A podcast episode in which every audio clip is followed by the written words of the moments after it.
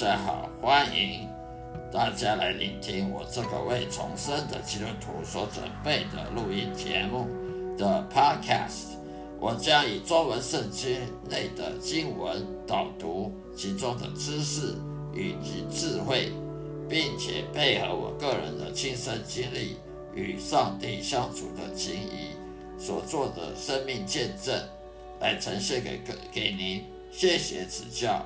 希望各位能天天收听我的节目，愿上帝祝福你。再会。我这个 podcast 频道呢，是在那个基督徒圣经信仰生命日记，基督徒圣经信仰生命日记，也就是属于基督徒闲聊频道里面的，请大家呢订阅、分享。让我的声音好好的，让大家放松心情，享受圣经知识与智慧的启蒙，也让我将圣经带入各位生活中的对话。我提供了实用的方法来实现基督徒该有的信念，并激励你走上深刻而积极的信仰之路的道路上。谢谢收听。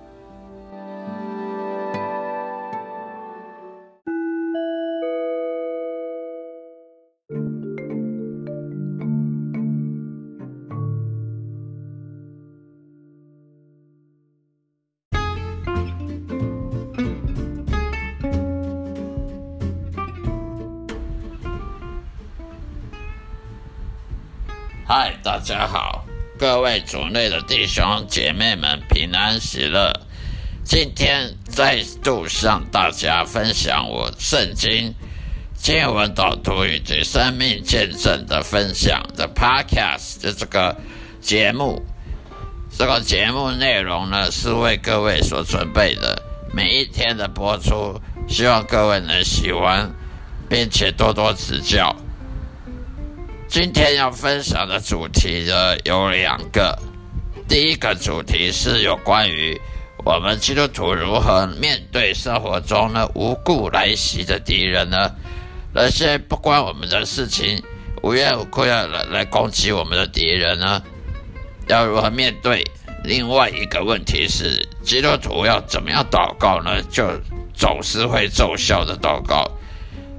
哪一种祷告是总是会奏效的？哪一种是不会不会有回应的祷告？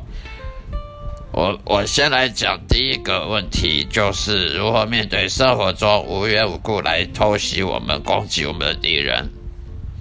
那些呢，去故意得罪公义上帝的仆人的那些人，都是神的仇敌。也就是说，会攻击基督徒的人，也都是上帝的仇敌。因为既然基督徒是神的仆人，是侍奉上帝的，是神的子女，那你去攻击神的子女，那当然神就把你那个人当作是敌人，所以他呢一定会报应那些人和补偿我们的痛苦和损失的。在圣经当中，上帝。应许呢，他将会永远为我们的苦难呢寻求报复。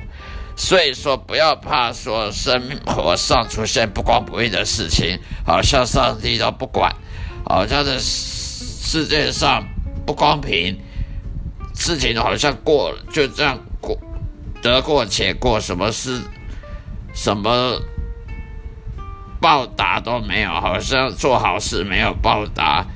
没有回报，做坏事也不会受惩罚。不要有这种想法，我们短暂的眼光是看不出来的。我们要把时间拉远一点来看，短时间我们看不出来做好事，暗中做好事会得到上帝回报，而暗中做坏事的那些坏人会得到惩罚。我们短暂看不出来，并不代表上帝就不管。并不代表上帝对这个好我们好人，呃，敬畏耶和华的那些基督徒，呃的表现呢，好像都不不闻不问。其实不是的。所以呢，在圣经当中，他上帝已经告诉我们说，他一定会寻求报复，也就是那些会攻击基督徒的、攻击上帝的仆人等人，都会得得到报应的。而我们的痛苦短暂，我们会受痛苦，会受忧伤，会有损失，但是呢，上帝绝对会补偿我们。我们只需要等候神的拯救就可以了。尽管如此，我们也绝不能让我对我们的敌人表现出愤怒。很多时候，我常看到一些基督徒被被别人。攻击的时候呢，就表现出愤怒。例如说，某有些基督徒被无神论者问问他问问说：“你怎么证明神存在呢？”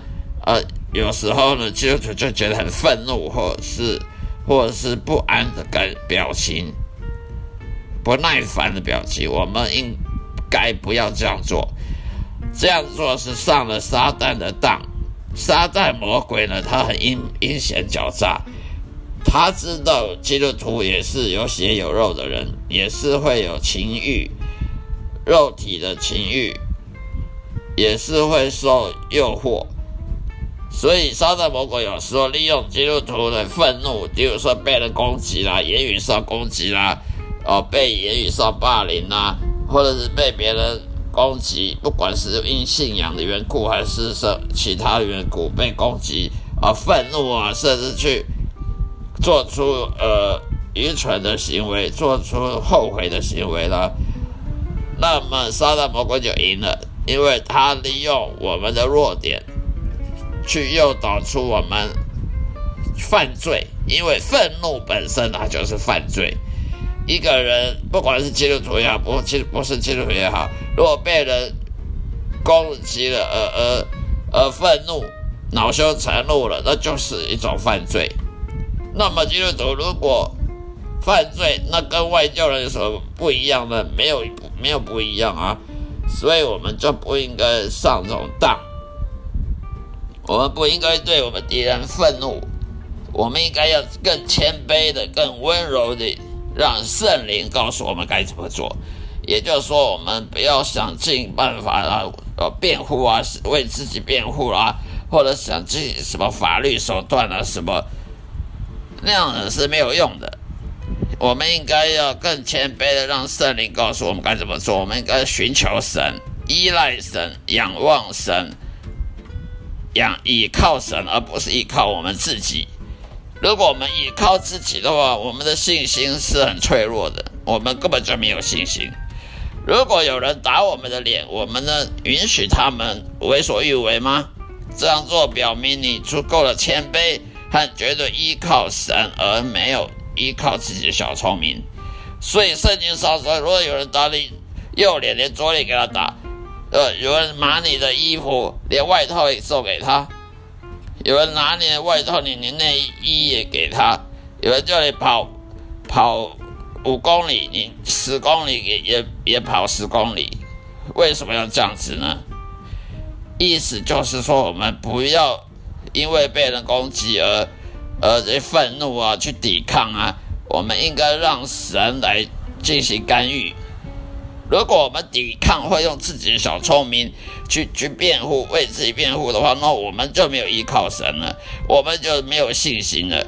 那么，因为没有信心的基督徒，他就没有力量，那么上帝的力量就不在他身上。所以，我们应该要让上帝有机会去进行干预。我们不要用试图自己的办法去解决自己的问题。如果我们想用自己的办法来解决的话呢，上帝他觉得就绝对就不会进行干预的，因为神他讨厌他厌恶骄傲。一个人他若依靠自己的的办法来救他自己，他就是骄傲的人，不是谦卑的人。所以，永远不要试图通过说太多话来保护自己。像我以前的经历，以前我就被人攻击，说喜欢说一大堆话来保护自己啊，说一大堆话来来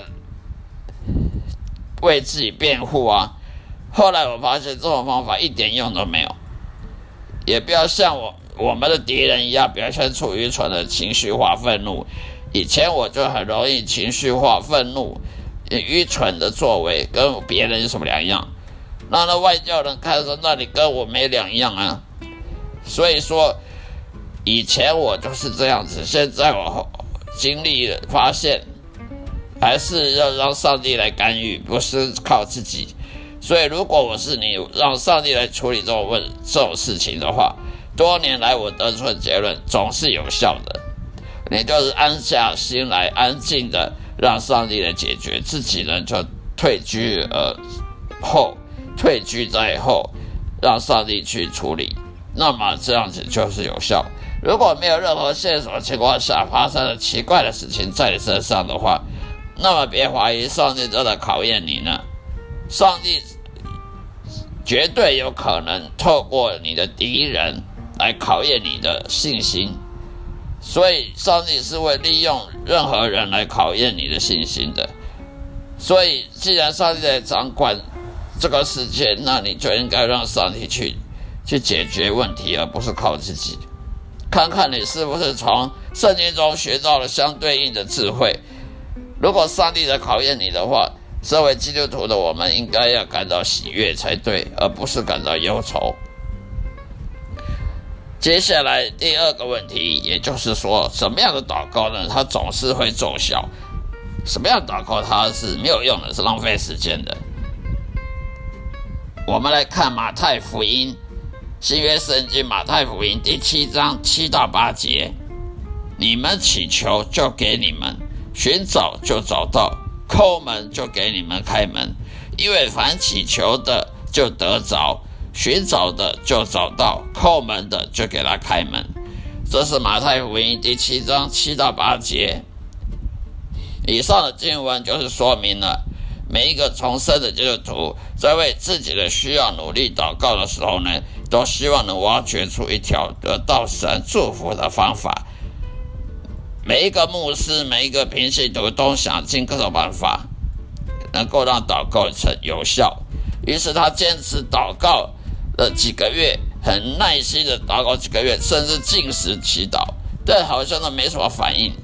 于是他不再向神祷告了，认定神好像不存在的样子。为什么基督徒祈祷没有得到回应呢？许多愤怒基督徒在引用马太福音第七章七到八节的时候呢？经常对祈祷感到失望，他们争辩说：“啊，原来上帝是个骗子啊！”我觉得这是很可悲的事情。如果他们仔细阅读圣经，这样的悲剧是可以避免的。耶稣基督在马太福音中什么时候提到过祈求他就会给你？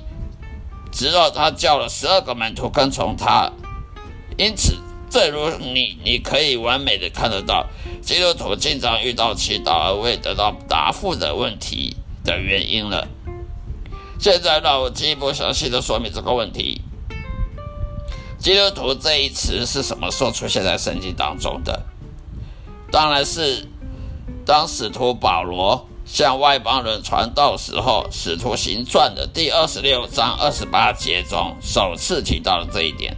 也就是说，“基督徒”这个字，“基督徒”这三个字在《使徒行传》二十六章二十八节才第一次被用到了。那个时候呢，保罗已经在各地在传教了，而且招教也也叫了很多门徒，耶稣的门徒。今天现在教会呢，错误的判断了成为基督徒的意义。什么叫基督徒？基督徒不是去做礼拜、听道理，然后奉献、十一奉献，那就叫基督徒。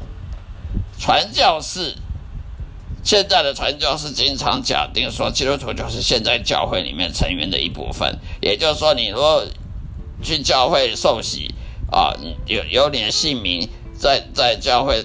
名单里面，那里就是基督徒，这是错的。那叫做基督教徒，基督教徒跟基督徒是不一样的。基督教徒，也就是说你是现代呃某个基督教派的教教友，叫做基督教徒。而基督徒不是基督教徒，基督徒就是学会当基，也学会耶稣基督信心。也就是做小小基督的意思。什么是小基督？也就是像耶稣一样那么有信心的的上十字架的，也就是学习当耶像耶稣一样有信心，学习像耶稣一样的刻苦，呃，谦卑，呃，耐心的顺服上帝，不管发生什么情况都要顺服上帝的，那才叫基督徒，而且是释放上帝去去传教。那么基督教徒不一样，基督教徒是你是哪个教派的会友，教会的会友，那不代表是基督徒。基督徒是学习耶稣，也就是说，你如果没有没有跟随耶稣的话，你就不叫基督徒了。现在的教，现在的基督教徒呢，其实呢，充其量只是早周日的时候呢，早上礼拜。去上礼拜做礼拜呢，仪式仪式化的去教堂按时缴纳十一奉献啊，去参加什么团契啊、小组啊、主任敬拜啊、呃祷告大会啊。可是那些这些都是仪式，这些都是宗教仪式，它不是当基督徒。当基督徒是去传福音，像耶稣的门徒保，像耶稣的门徒彼得，像马太。像像彼得、像保罗这些人，他们是传福音的，这种才叫基督徒，不是去教堂的就叫基督徒。这种观念要要分别清楚。所以你不是说早周日早上去去做礼拜、缴十一奉献、去祈祷、唱圣歌，就叫基督徒。这是常常现在教会犯的最大错误。基督徒是任何跟随耶稣基督去成为他的门徒之一的人，比如说彼得啦、约翰啦、保罗啦，那些人，路加那那些人都是去跟随耶稣的。他们到世界各地去传讲天国的福音，或者就像使徒保罗在亚洲跟欧洲去建立教会。然而，为什么耶稣基督的门徒？总是能得到他们的祈求呢，因为神呼召他们去完成传道者的使命。